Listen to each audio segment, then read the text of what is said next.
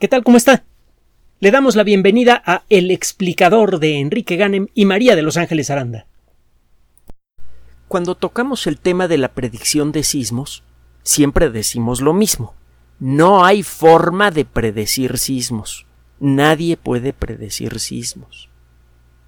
Pero si usted le pregunta a un sismólogo, se sube una máquina del tiempo y le pregunta a un sismólogo hace 20 o 30 años, oye, ¿se pueden predecir sismos? La respuesta habría sido inmediata. No, pues ¿qué te pasa? No se puede. Si usted se lo pregunta a principios de este siglo, le habría dicho, no, no, no, no, no es muy, muy difícil. No, no, no, no, no hay forma. Si se lo pregunta ahora, le va a decir, mira, no pero este cambio de actitud ha sido consecuencia del desarrollo de varias líneas de investigación diferentes en la sismología. Por un lado, tiene usted a los investigadores que han colocado sensores ultra precisos en distintas partes del mundo para ver cómo se va deformando poco a poco la corteza terrestre y poder detectar, por lo tanto, alguna cosa algún patrón en la forma en la que se deforma la corteza terrestre que pudiera servir para anticipar la llegada de un sismo. Por otro lado, hay investigadores que trabajan con una computadora, haciendo estudios estadísticos, que tienen... Eh, no, no, estos estudios no, no, se hacen nada más sacando eh, promedios. Estos trabajos eh, de investigación estadística que se hacen en sismología son muy complejos, generalmente involucran acceder a eh, eh, bases de datos gigantescas, datos que vienen de satélites, los datos generados por los investigadores que ponen estos sensores de los que les platiqué, que hay eh, de muchos tipos diferentes, y también basándose un poco en la experiencia histórica, en el conocimiento histórico de la zona. Esto permite eh, detectar ciertos patrones de la forma en la que se rompe la corteza terrestre en algunos lugares según va acumulando presión.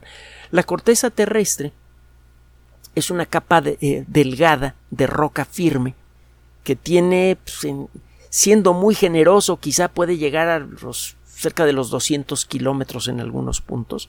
La corteza continental tiene un espesor promedio como de 50 kilómetros en, las zonas continentales, ahí es más gorda la corteza terrestre, y en el fondo de los mares la corteza es delgadita, nada más tiene, pues, qué sé yo, de 3 a 5 kilómetros de espesor. Abajo de esa capa de roca sólida hay roca pastosa, supercaliente, que apenas se mueve. Esta roca que es eh, eh, suelta, esta roca eh, fundida que se mueve muy lentamente, va eh, tratando de arrastrar a la corteza terrestre en la parte superior, la corteza se resiste un poco, esto va generando tensiones que puede hacer que, en algún momento se rompa la corteza arriba y eso produzca un sismo, las planchas continentales que, bueno, la corteza sólida de la Tierra está dividida en grandes escamas, cada una se mueve en una dirección diferente, esto puede producir deslizamientos y choques entre ellas, y eso también genera sismos. Eso ya lo tenemos bien entendido. Pero la corteza terrestre, aunque tiene una composición química en términos generales igual, está hecha en buena medida de minerales ricos en silicio y aluminio. Por eso al, al colectivo del material que forma la corteza terrestre se le llama cial. Son los elementos, los símbolos de los elementos químicos que le mencioné, silicio y aluminio. En el Cial usted encuentra muchas rocas ricas en silicio y aluminio, por ejemplo el granito. Es una roca que tiene mucho silicio. Y también tiene bastante aluminio. De hecho, el aluminio, según recuerdo, es el metal más abundante que hay en la corteza terrestre. Y fue eh, por mucho tiempo irónico que resultara tan difícil extraerlo. A finales del siglo XIX era tan escandalosamente caro el aluminio, ser tan abundante, que se lo comenté alguna vez que Napoleón III, eh, cuando quería de veras, de veras, de veras impresionar a sus invitados, en lugar de sacar un, servicio de mesa hecho de plata, sacaba uno hecho de aluminio.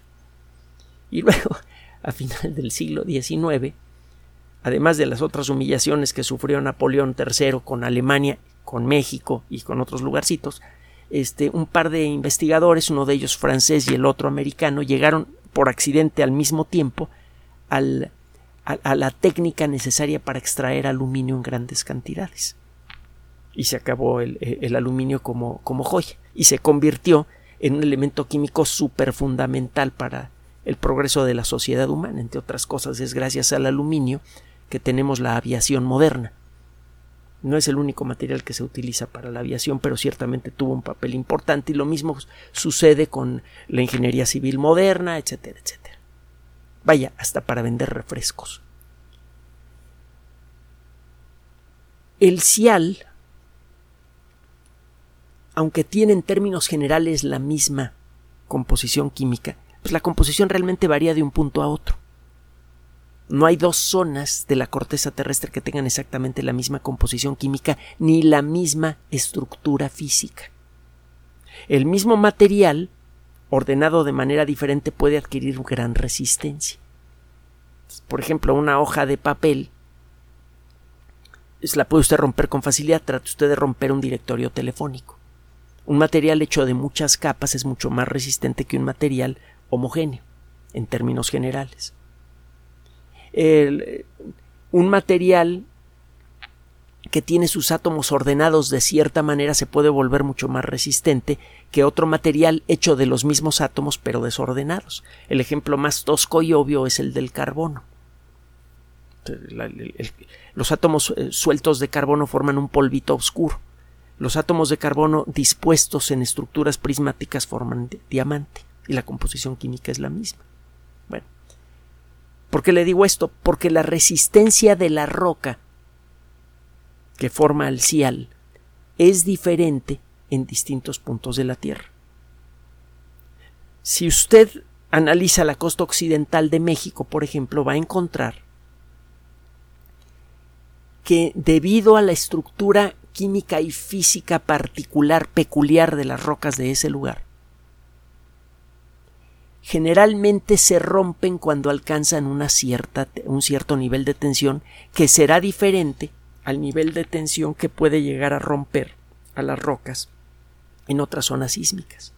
Entonces, si usted se pone a hacer estudios estadísticos de en qué circunstancias se ha roto la roca que forma la corteza terrestre en el pasado en México, en la costa occidental, para producir un sismo importante, puede llegar a detectar un patrón estadístico del comportamiento de los sismos. Con esta idea, un investigador a finales del siglo eh, pasado, principios de este, John Rundle, se escribe Rundle, R-U-N-D-L-E, desarrolló en colaboración con otros investigadores, entre ellas Cristina Tiampo, un proyecto para predecir sismos en el estado de California. Este, este proyecto involucraba técnicas estadísticas e involucraba también ver con los sensores que le mencioné al principio cómo se estaba deformando la corteza terrestre en algunos puntos del estado de California. Entonces, como ya se con, con la observación de, de, de, estos sensores podía determinar en qué puntos estaba acumulando tensión y basándose en datos estadísticos podía saber o anticipar en qué momento se iba a romper la roca y producir un sismo.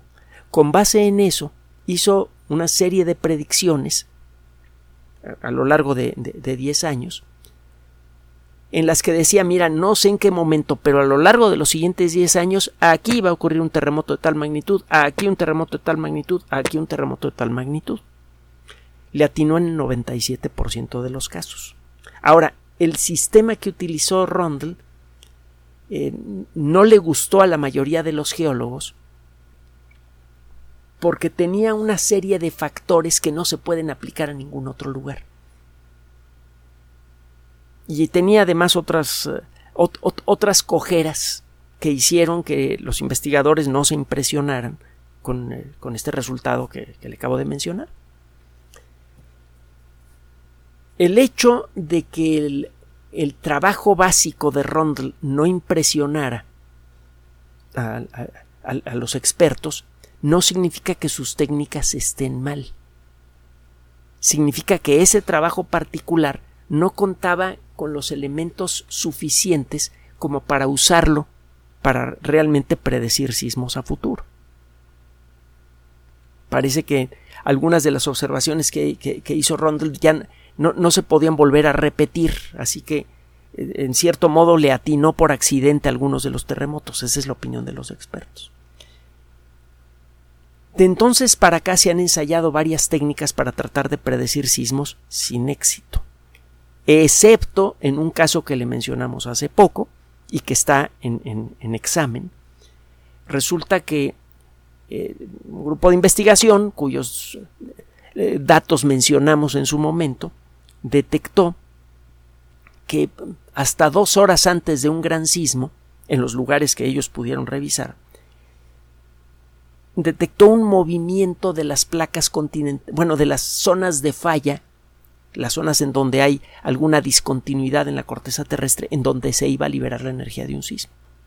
Generalmente cuando se va, a ocurrir un terremoto es porque hay dos zonas de la corteza terrestre que están en, en alguna están en tensión por algún motivo, sea porque están chocando de frente, sea porque se están deslizando una con respecto a la otra,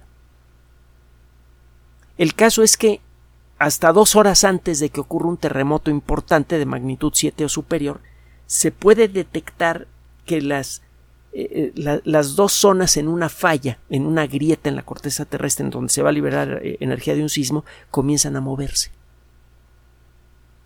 Entonces eso podría dar un aviso de hasta dos horas para que la gente se salga de sus casas, que se lleve cuando menos lo mínimo necesario para identificaciones, comida, eh, medicinas, etcétera, un poco de ropa, etcétera, y se salga de sus casas. Eso ya sería una gran ayuda, lo comentamos en su momento. Bueno, pues sería más interesante eh, poder hacer predicciones a, mayor, eh, a más largo plazo, ¿no? Ajá. Lo siguiente que le voy a mencionar viene de una fuente considerablemente respetable. Se trata del boletín de la Sociedad Sismológica de América. Es una organización internacional, bueno, de, origen estadounidense, pero de alcance internacional, que integra a muchos de los mejores sismólogos del planeta. Y la revista que ellos publican, pues es como para tomarse muy, pero muy en serio. Se lo digo porque cada vez que alguien habla de la predicción exitosa de sismos, generalmente está diciendo tonterías. Un grupo de investigadores de la Universidad de Texas en Austin utilizó una técnica de inteligencia artificial para hacer análisis estadísticos avanzados de datos geológicos provenientes de China. Con base en eso, este sistema predijo correctamente el 70% de los terremotos en una cierta región de China una semana antes de que ocurrieran. Esto se hizo durante siete meses. A lo largo de siete meses el sistema en siete de cada diez ocasiones predijo correctamente la, llegada de un sismo. Siete de cada diez, 70% de éxito. Pues mire, si usted eh, hace un examen y obtiene un 70% de resultados buenos, se saca un 7. No es una buena calificación. Es mediocre. Es mediocre casi mala, pues, pero es mediocre. Pero es, pero es una calificación eh, que le permite a usted pasar al siguiente año.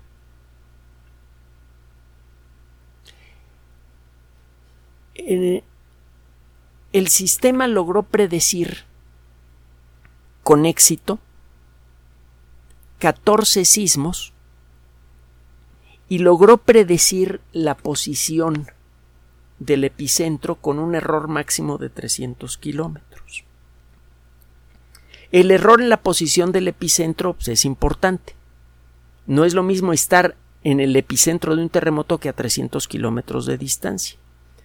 En finales del siglo pasado, la ciudad de Kobe fue sacudida por un terremoto de magnitud 6. los terremotos de magnitud 6 son fuertes, pero aquí en, México normalmente no nos inquietan mucho porque un terremoto de magnitud 6 lo sentimos chiquito en relación a los de magnitud de hasta eh, eh, los terremotos de magnitud 8 que hemos tenido. Es magnitud 6 se antoja chiquito. Y pues sí, un terremoto de magnitud 6 eh, libera 100 veces menos energía que uno de magnitud 8 aproximadamente. Pero si el terremoto ocurre debajo de sus pies, en aquella época la ciudad de Kobe fue devastada por el terremoto. Las imágenes que usted puede encontrar en, en YouTube, por ejemplo, o en Vimeo son terribles. Simplemente ponga Kobe con K. Eh, eh, Kobe eh, terremoto o Kobe earthquake en inglés. Y verá. Es un terremoto de magnitud 6, es importante. A 300 kilómetros de distancia, un terremoto de magnitud 6, pues sí sacude el piso y todo, pero generalmente no produce daños mayores, nada más produce uno que otro sustito. Una diferencia de 300 kilómetros es importante. Este sistema no es perfecto. El caso es que este sistema se basa en estudios estadísticos de cómo se ha venido comportando la corteza terrestre en esa zona de China. No se sabe, y esto lo anotan los autores, si esto puede llegar a funcionar y con, la misma eficiencia, con el mismo éxito en otros lugares del mundo. Todavía no se pueden predecir sismos, todavía, pero estamos caminando en esa dirección. Este trabajo es consecuencia de una competición internacional que se hizo en China. Eh, fueron presentados 600 diseños de sistemas de inteligencia artificial para hacer análisis estadísticos de, la, región que fue estudiada. El sistema que ganó es precisamente este. El, el ah, investigador principal se llama Kang Chen trabaja en la Universidad de Texas en Austin y los resultados, le digo, acaban de ser publicados en la revista Sismológica de América. Aunque este sistema, vamos a suponer que este sistema nada más funcione para China y que nada más pueda conseguir un máximo de eh, certidumbre del 70% y que no se pueda afinar el sistema para ser más preciso en la posición de los epicentros. Aún así, ya puede hacer una diferencia espectacular en términos humanos. El poder predecir con precisión eh, sismos es algo que todavía todavía no tenemos. Y quién sabe si lo vamos a tener alguna vez. Pero predecir sismos con un 70% de, de certidumbre ya podría servir para salvar muchísimas vidas. Si esta predicción se hace una semana antes, incluso en algunos casos se podrían realizar labores de emergencia para reforzar estructuras frágiles, por ejemplo, estructuras de valor histórico o edificios viejos. Es más que suficiente para relocalizar de manera un poco apresurada pero tranquila a miles o incluso millones de personas que puedan vivir en áreas de riesgo. Este eh, trabajo a pesar de sus limitaciones, es algo realmente valioso, es algo realmente importante. Y se suma a otros esfuerzos, como el que mencioné hace rato, que hemos encontrado Ángeles y un servidor en, distintos, en, distintas revistas científicas en relación a la predicción de sismos. De nuevo, no se, ninguna persona responsable puede decir en la actualidad que se pueden predecir los sismos. Sin embargo, hay trabajos de investigación de alto nivel que revelan la posibilidad, cuando menos eh, dejan eh, entrever la posibilidad de hacer predicciones útiles. Cualquier predicción que permita anticipar sismos con, digamos, una hora antes de, de que se disparen puede ser suficiente para salvar a prácticamente toda la gente que quiera salvarse, porque luego hay gente que es medio terca, pues. Pero toda la gente que quiera salvarse de un terremoto podría ponerse en resguardo, lejos de cualquier edificación, lejos de cualquier cosa que pueda eh, producirles daño, con un aviso de una hora, que es lo que sugiere el otro trabajo que mencionamos hace tiempo. Y este trabajo sugiere que el análisis estadístico detallado de zonas sísmicas podría, cuando menos en algunos casos, permitir una predicción no muy precisa, pero sí suficiente para ser de utilidad social. Sabe uno, e, e, es muy difícil saber cuándo el conocimiento va a servir de algo. Es uno de los temas a los que frecuentemente regresamos en este, en este trabajo, en el trabajo que podemos hacer gracias, primero que nada, a su audiencia y segundo y de manera especialmente importante al apoyo que recibimos de algunos de ustedes en Patreon y PayPal. Uno nunca sabe cuándo una teoría loca o un descubrimiento insignificante van a tener resultados importantes la teoría loca de Alfred Wegener de que la Tierra esencialmente es una masa de roca fundida y que, las, que la corteza terrestre está dividida en placas que se mueven, al principio resultó ridícula, luego simplemente inútil, y en la actualidad gracias al conocimiento que hemos desarrollado a partir de la verificación de la teoría de Wegener nos permiten ahora empezar a hacer ensayos serios, en algunos casos exitosos, en la predicción de sismos. De pronto, una teoría loca que nada más le interesa a uno que, otro geólogo empieza a tener alcance social. De pronto, una perspectiva que tuvo alguien a principios del bueno, en la década de los 30 del siglo pasado, una persona que ni siquiera era geólogo, Wegener era pues más bien como meteorólogo y explorador. Una idea loca que tuvo una persona hace mucho tiempo y que durante muchos años, durante décadas solamente se discutió en ámbito académico, ahora puede empezar a salvar vidas en grandes cantidades. Puede además permitirnos determinar con mayor precisión qué reglas se deben establecer para la construcción en distintas zonas, puede ayudarnos a detectar mejor cuáles son los riesgos sísmicos de una zona. De pronto, el sumar un poquito de geología con un poquito de computación, con un poquito de matemáticas, le genera a usted una herramienta socialmente útil. Así funciona la ciencia. Todos los descubrimientos científicos, por insignificantes que parezcan, potencialmente pueden llegar a producir el mismo resultado y de hecho ocurre con frecuencia. De pronto, gracias al trabajo de un químico por aquí, de un biólogo por acá y de algún otro especialista, aparece una técnica nueva insospechada para enfrentar el cáncer.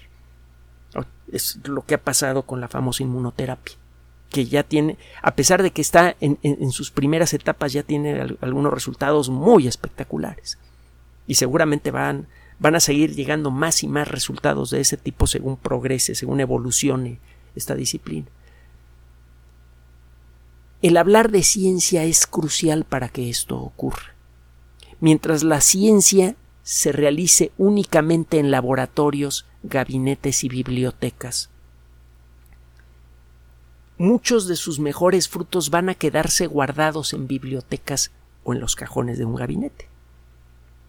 Es sólo cuando el colectivo humano se pone a analizar el, el conocimiento disponible que algunas personas que no necesariamente son científicos agarran y unen los pedazos y generan una herramienta nueva. Por eso es tan importante hablar de ciencia. Por eso y por muchas otras cosas más, porque además es muy bonito, ¿no? Descubre uno que el universo es un lugar que realmente vale la pena eh, eh, contemplarse y, y entenderse. Pero bueno, es otra cosa. El caso es que no se pueden predecir sismos. Que le, que le, quede muy claro, nadie puede predecir sismos en la actualidad de manera regular, pero sí hay instancias de predicción exitosa de sismos realizadas por sismólogos eh, expertos. Si las técnicas que están desarrollando estos investigadores pueden progresar, quién sabe cómo van a ser las cosas en 5 o 10 años. Como le decía al principio, la actitud, la forma en la que un, un sismólogo responde a la pregunta ¿se pueden predecir sismos? ha cambiado mucho en las últimas décadas. Probablemente va a ocurrir otro cambio dentro de cinco años.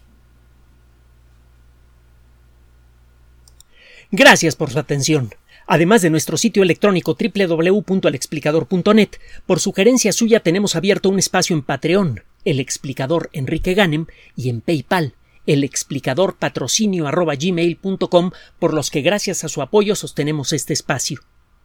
Puede usted descargar gratuitamente estos audios en formato MP3 en Spotify y en iTunes como El Explicador sitio oficial y en SoundCloud como El Explicador y con formato de video en YouTube en El Explicador sitio oficial. Recuerde nuestras redes sociales de siempre, Twitter Enrique-Ganem y en Facebook Enrique Ganem sitio oficial, El Explicador y los grupos que usted ya conoce. Finalmente, el explicador siempre somos María de Los Ángeles Aranda y Enrique Ganem. Gracias.